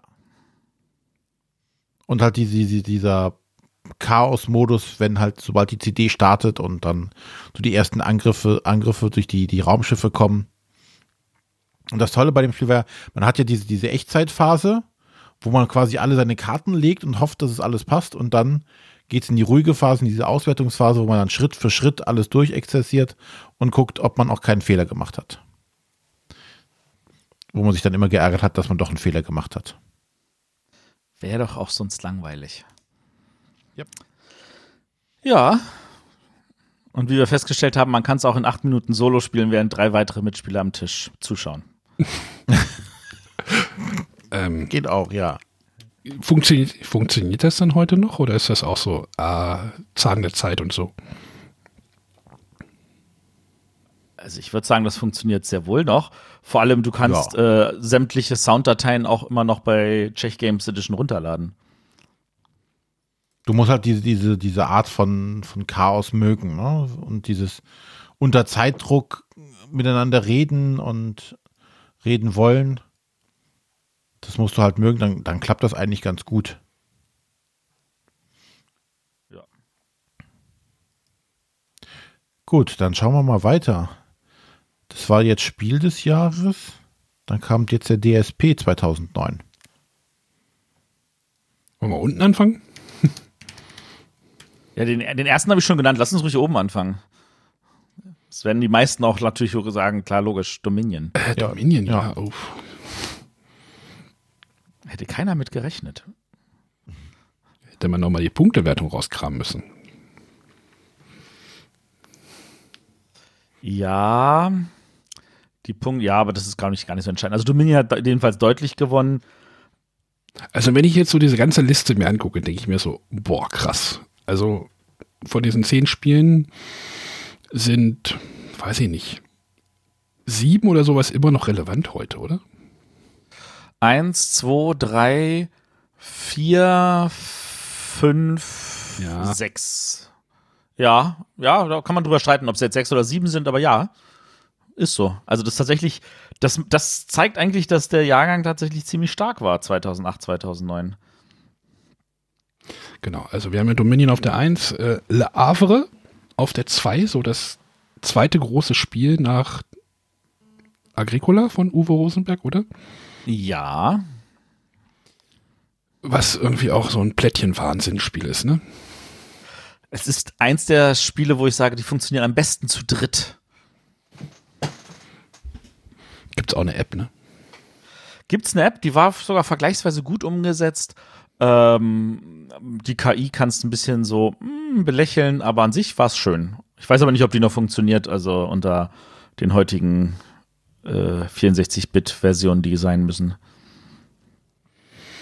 Äh, bis heute nicht gespielt. Arne, es ist auch nicht dein Spiel. das muss ja nichts heißen. Was ist denn schon mein Spiel? Auf jeden Fall ist das etwas, wo es nicht schlimm ist, dass du es nicht gespielt hast. Wenn jetzt Sonja sagt, sie hat es noch nicht gespielt, würde ich sagen, ach Sonja, das solltest du mal nachholen. Ich habe es im Schrank stehen. Das, das muss ja nichts, aber schön. Das muss ja nichts, das muss ja nichts heißen. Doch, die Aussage war deutlich, sie hat es nicht gespielt. Ja, so viele gute Spiele, so wenig Zeit. Aber ich habe tatsächlich vor, es doch irgendwann mal zu spielen. Deswegen haben wir es auch gekauft. Das hat man doch bei jedem Spiel vor, oder? Ja.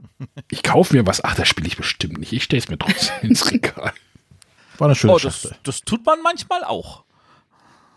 Als Wertanlage bei Kickstartern oder was? Das gibt's bestimmt auch. Ich meinte jetzt eher so als, ach, ich habe diese Serie hier und dann, weißt du, haben die da so schön durchnummeriert und mir gefällt mhm. alle bis auf die zwei und dann habe ich mir die zwei trotzdem, damit die Serie nicht unvollständig. Äh, okay, also ohne, okay. dass ich jetzt Sonja schief angucken wollte. Okay, ich habe ich hab vorhin auch wieder über Dominion die, die Renaissance-Erweiterung nachgedacht. Da habe ich halt gedacht, wahrscheinlich wirst du es nicht genügend spielen, aber man hätte es dann wieder vollständig. Ja. okay, lass ich gehen. Ähm, kurzer Hinweis zu äh, äh, Le Havre an diesem Zusammenhang. Ähm, es war ja, wie, der, wie so schön gesagt, das zweite Teil, also der zweite große Plättchenleger von Uwe äh, nach Agricola und das ist, es gilt als so für die Ernte-Trilogie ist es der zweite Teil. Die was? Ernte was? Ernte-Trilogie. Ah ja. What is this all about? Ähm, Boot. Boot. Ähm, genau. Und der dritte Teil kam nämlich auch damals dann gleich raus. Ähm, also es kam ja wirklich hintereinander. Erst Agricola und La Havre und dann der dritte Teil in drei Jahren hintereinander. Und das war ähm, Loyang. Loyang, vor den Toren von Loyang. Und das Spannende daran ist es ja, dass Agricola und La Havre bei Lookout erschienen sind und der dritte Teil nicht. Der ist nämlich bei Hall Games erschienen, der extra dafür mehr oder weniger gegründet wurde. Also auch der Uwe hat damals schon wieder Verlage in die, in die Wirtschaftlichkeit gehieft. Genau. Nummer zwei war Pandemie, haben wir ja schon drüber geredet. Äh, Nummer, Nummer drei, drei, Entschuldigung. Nummer vier Finker, also äh, die Liste mit, liegt sehr, sehr aufeinander mit dem Spiel des Jahres, ne? Also das ist ja heutzutage vielleicht nicht mehr ganz so, habe ich das Gefühl. Ja gut, Le Havre hatte die Jury ignoriert, aber ja, und dann kam Small World auf der 5. Genau. Was ja auch immer noch ein heißes Ding ist eigentlich so. Ne? Also man Absolut. sieht immer noch Leute spielen. Es gibt, weiß nicht, wie die Erweiterungssituation da aussieht. Ich glaube nicht mehr ganz so. Aber es kam so im Schnitt alle zwei Jahre eine Erweiterung. Also wir hatten dann eine Erweiterung mit äh, irgendwelchen Himmelsinseln, irgendwelche mit äh, Pirateninseln und so. Underground die, äh, und was weiß ich nicht alles. Genau und so. Also da ist tatsächlich einiges erschienen in diesen zehn Jahren. Also das, das kann schon mal fast sagen, ist fast jedes Jahr was gekommen. Äh, es gab Small World war übrigens das Spiel, das, das ab Tag eins des allerersten iPads schon als Spiel verfügbar war.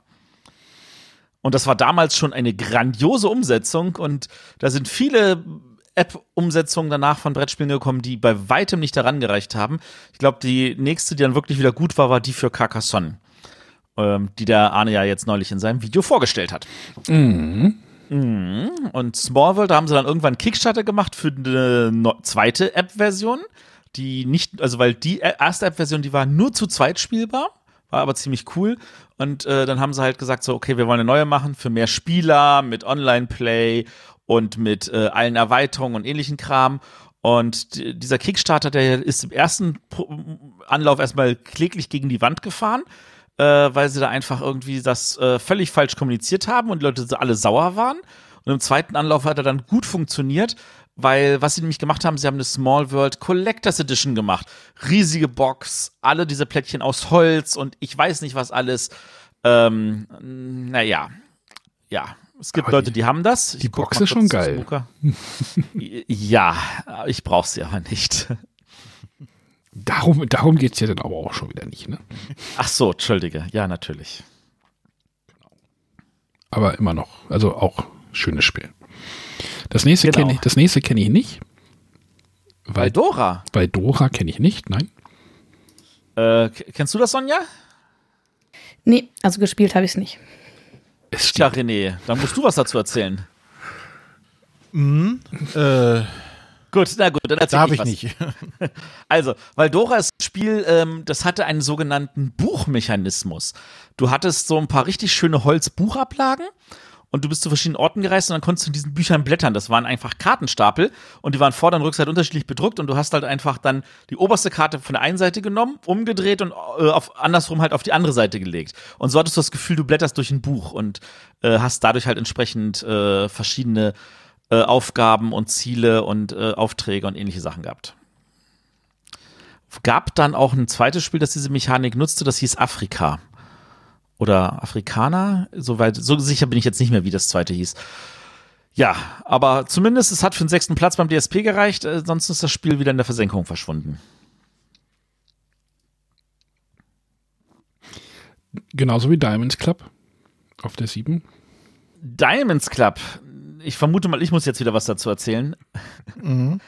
Also Diamonds Club war die Neuauflage von Goa. Goa war ja, ist ja der große, schwere Rüdiger Dorn gewesen bei äh, Hans im Glück, der dann ein paar Jahre später äh, mit besser bearbeiteten, also beziehungsweise mit um einige Fehler aus tausenden Partien korrigiert bei Lookout rauskam und bei Lookout eigentlich leider gefloppt ist. Und äh, der kam halt bei Ravensburger als Diamonds Club raus, ähm, wo sie halt ein paar Sachen noch vereinfacht haben, etwas familienfreundlicher gemacht haben. Für mich war es dadurch zu einfach. Aber es war halt die Richtung, in die Rüdiger Dorn dann wachsen wollte. Der wollte kein Goa mehr machen, der wollte lieber sowas wie Diamonds Club machen. Interessanterweise, mein Diamonds Club ist aber noch bei mir im Regal. Also ich habe mich davon nicht getrennt. Aber wenn ich die Wahl hätte, dann würde ich sagen, äh, lieber ein Goa. Oh, ich gucke mir gerade was an davon, das sieht aber auch echt nicht schön aus. Also. Das Diamonds Club? Nein. Mhm. Lass mal über, über, die 8 reden, da kann Sonja was zu sagen. Ne? Ja, ein Spiel, was ich sehr gerne spiele, aber leider viel zu selten, weil zu selten Zeit dafür ist. Beziehungsweise äh, das Spiel selber im Wandel der Zeiten, damals bei Pegasus Spiel erschienen, habe ich nie gespielt, aber es ist ja vor einigen Jahren neu erschienen. Als, ich weiß gar nicht, wie jetzt heißt es immer noch im Wandel der Zeiten, es hieß zwischenzeitlich immer irgendwie im Wandel der Zeitalter. Nee, nee, nee, nee. Ich habe nur die englische Ausgabe, daher weiß ich nicht. Also es, es heißt, der deutsche Titel hieß Im Wandel der Zeiten. Der Punkt ist, dass ähm, Pegasus-Spiele sich die Namensrechte am, im Wandel der Zeiten gesichert hat. Und deswegen musste dann bei der Neuauflage, die dann wieder bei, die dann bei Heidelberger erschien, die dann inzwischen äh, der feste Partner waren für Czech Games, ähm, es gibt von der neuen Auflage eine Kleinstauflage, so ein paar hundert Stück, das steht im Wandel der Zeiten drauf. Ich habe eins im Regal noch verpackt. Das liegt aber nicht daran, dass ich es nicht spielen wollen würde, sondern was ich nicht dazu komme. Und äh, deswegen mussten sie den Rest einstampfen und dann mussten sie es neu rausbringen und das heißt im Deutschen auch Through the Ages. Ah, okay. Genau. Ja, äh, ansonsten, wie du selber so schön sagst, ist ein wunderbares äh, Zivilisationsspiel. Äh, der liebe Victor spielt das äh, andauernd, um es mal so zu formulieren. Okay. Ähm, also über die App, weil die App-Umsetzung wohl Ah. richtig gut ist. Ja, wurde mir schon mehrfach empfohlen, habe ich leider auch noch nicht geschafft. Aber Also, ich, ich könnte sie spielen. Also formulieren wir es mal andersrum. Wenn du es auf den Tisch aufbaust, dann brauchst du für eine volle Partie hm, drei bis vier Stunden. Wenn du es in der App spielst, brauchst du dafür hm, 30 Minuten. Okay. Und das, das ist schon ein Riesenunterschied. Und äh, du kannst ganz viele Sachen ausprobieren. Die KI ist tatsächlich verhältnismäßig gut. Äh, die Erweiterung, die jetzt äh, in gedruckter Form noch nicht ausgeliefert ist, ist in der App schon drin. Ähm, und das ist, also ja, es macht wohl verdammt viel Spaß. Und ähm, ich habe es selber in den letzten Jahren einige Male gespielt ähm, und musste feststellen, ja, das Spiel kann einiges. Ähm, es, es gibt ein paar Stellen, die mich frustrieren, aber es macht, ändert nichts daran, dass das Spiel gut ist. Und eigentlich ist es wunderlich, dass es nur auf Platz 8 ist. Würde heutzutage wahrscheinlich weiter oben sein. Ja. Also wenn man jetzt über die 2009er Liste nochmal abstimmen würde. Äh, Ja, definitiv. Denn da weiß ich nämlich auch nicht, wie das Spiel Sherwood Forest sich da entwickeln würde. Wer kennt es nicht? Ich kenn's. Ja, ich nicht. Ich auch nicht. Sherwood Forest von Eggert Spiele steht hier unter einem Dokument. Ja. Das war, das ist, glaube ich, äh, äh, Illustration von Alexander Jung. Ist schon wieder eine Weile her. Äh, ja, aber das Spiel ist nirgendwo mehr im Vertrieb. Das sagt jetzt hoffentlich auch was aus. Also, es war ein gutes Spiel, aber es hat es dann irgendwie dann doch nicht überlebt. Uh, ich gucke gerade bei Boardgame Geek äh, 5,8 Wertung. Das sahen, sahen die Leute, die beim DSP abgestimmt haben, anscheinend anders. Anscheinend ja. Ist Jetzt nicht so eine gute Wertung. Nee, das ist es nicht. Und auf der Nummer 10 ist die Fauna. Auch spannend, so, ne? So ein Quizspiel oder so ein, ja, ist es ein Quizspiel? Ja doch, ne? Ist es. Quiz- und Ratespiel. Ja, das hätte, könnte man eigentlich bei dem typischen Publikum, das dafür abstimmt, nicht so vermuten. Also. Aber ja, Fauna kam gut an. Und Kinderspiel gab es auch. Und zwar eins, das die Jury überhaupt nicht bedacht hatte. Das ist übrigens tatsächlich auch so ein bisschen so das Gefühl, das ich manchmal habe. Denn Kinderspiel beim DSP gewinnen dann die Erwachsenen, die sagen, das hat mir Spaß gemacht als Kinderspiel. Und die Kinderspieljury hat keine Ahnung. Und deswegen gewinnt öfter mal was anderes. So wie ein Memoir den DSP-Kinderspielpreis gewonnen hat, was die Jury in der Ki die Kinderspieljury ignoriert hatte und nur auf der Empfehlungsliste von den Erwachsenen war. Oder wie ein Leo muss zum Friseur den Kinderspielpreis gewonnen hat, nachdem die Jury es nach der Nominierung nicht ausgezeichnet hat. Wir haben immer noch nicht das Spiel genannt. Richtig. Äh, gewonnen hat Burg der Tausend Spiegel von Inka und Markus Brandt. Mit denen hatten wir auch mal eine Sendung. So, jetzt müssen aber die mit den Kindern erzählen, wie es ist. 2009 hatte ich noch keins. Ich auch nicht. Tja, Matthias. Ja, los, ran. Äh, äh, ja, ähm, also ich kann sagen, wir hatten's. Es geht darum, du hast halt äh, so einen Aufbau auf der Schachtel. Das ist wirklich so, so, so mit Dings, äh, mit ganz viel äh, Luken an der Seite, wo du reingucken kannst. Und dann hast du so, so Spiegeldinger und dir musst du so reinstecken, dass wenn du an vorne reinguckst, dass dann in den Spiegeln dann auch das äh, Bild sich spiegelt, was du gesucht hast. Das ist eigentlich cool gemacht. nix mit Magneten ist ja schon mal gut, ne? Genau, nichts mit Magneten. Magneten waren ganz schön bäh. So wie beim Sp- Kinderspiel des Jahres. Genau. Ja, Essener Feder gab es auch noch. Damals gab es die noch. Ja, der Diamonds Club wurde für die vorbildliche Regel ausgezeichnet. Ja, Hat ihm auch nicht geholfen. Nee.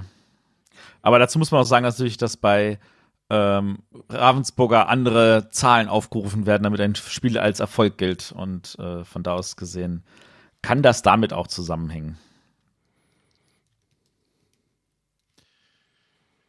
Gut. Ähm, ja, jetzt äh, krönen wir Dominion nochmal zum dritten. Genau. Denn Dominion als Kartenspiel hat auch den à la carte gewonnen. Ich weiß, dass damals eine Diskussion war, ob ein so großes Spiel überhaupt als Kartenspiel durchgeht. Weil Kartenspiel waren bis dahin fast immer so kleinere Schachteln, so, so eine Amigo-Schachtel oder sowas. Und äh, auf einmal gewinnt so eine riesengroße Schachtel den à la carte. Aber es ist tatsächlich ein reines Kartenspiel. Deswegen eigentlich verdient gewonnen. So, und jetzt steht hier noch Spiel der Spiele. Ja, die Ramses Österreicher. Pyramid. Die Österreicher. Ramses Pyramid, hast du bestimmt gespielt, Arne, äh, Arne oder René, oder? Da haben wir immer zusammengespielt früher, ne? Ja, ich bin extra nach Düsseldorf gefahren. Ja, da, wo ich noch gar nicht gelebt habe in Düsseldorf, aber In Wuppertal, nee, weiß ich, wurde gewohnt. Aber ihr wisst, welches Spiel das ist. Das ist so ein auf jeden Lego-Spiel. Fall. Ja, das war das erste Lego-Spiel. Ah, Ja, ich sehe schon. Jetzt sagt's euch auf einmal was. Ein Knizia. nee, ja. Ein Knitz, ja, genau. Ich habe schnell gegoogelt. Nein.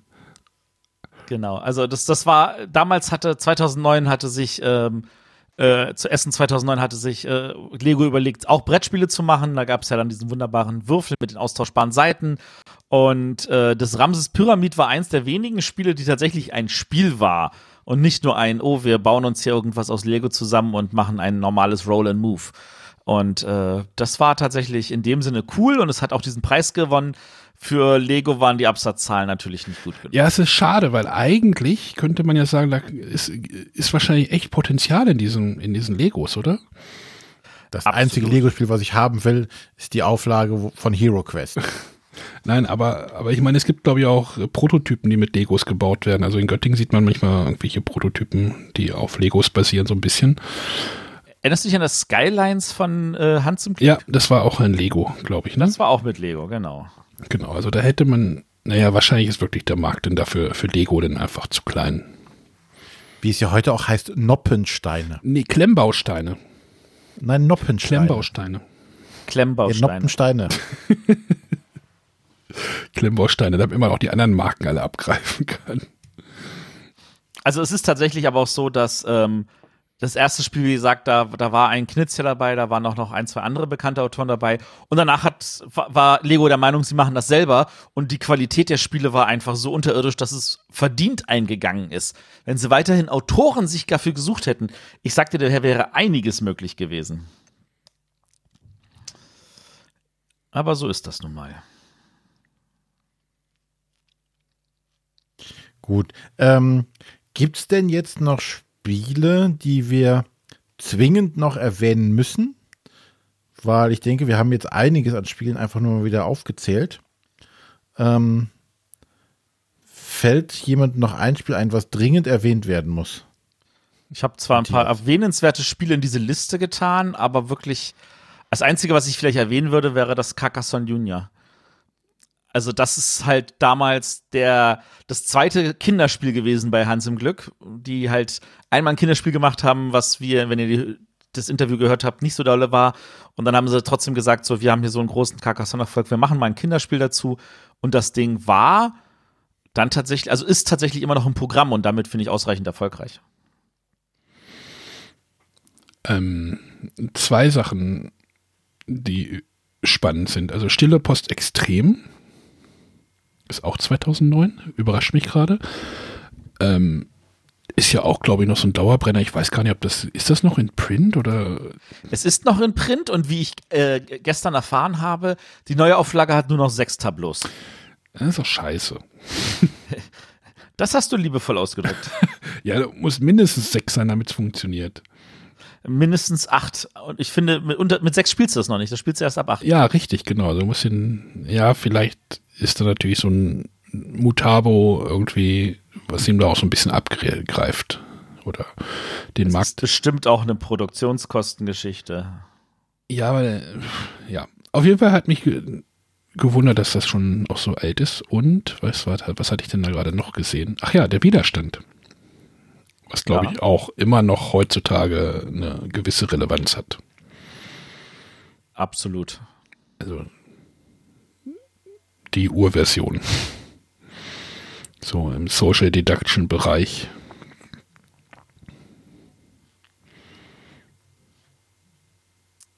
Ja. Gut, ich denke, dann haben wir das zusammen. Erwähnenswerte Spiele Maria? Was? wer, Maria? Kennt es, wer kennt es nicht? Ja. Das ist von Histogames. René, kennst du das? Maria. Nee, ähm, Maria.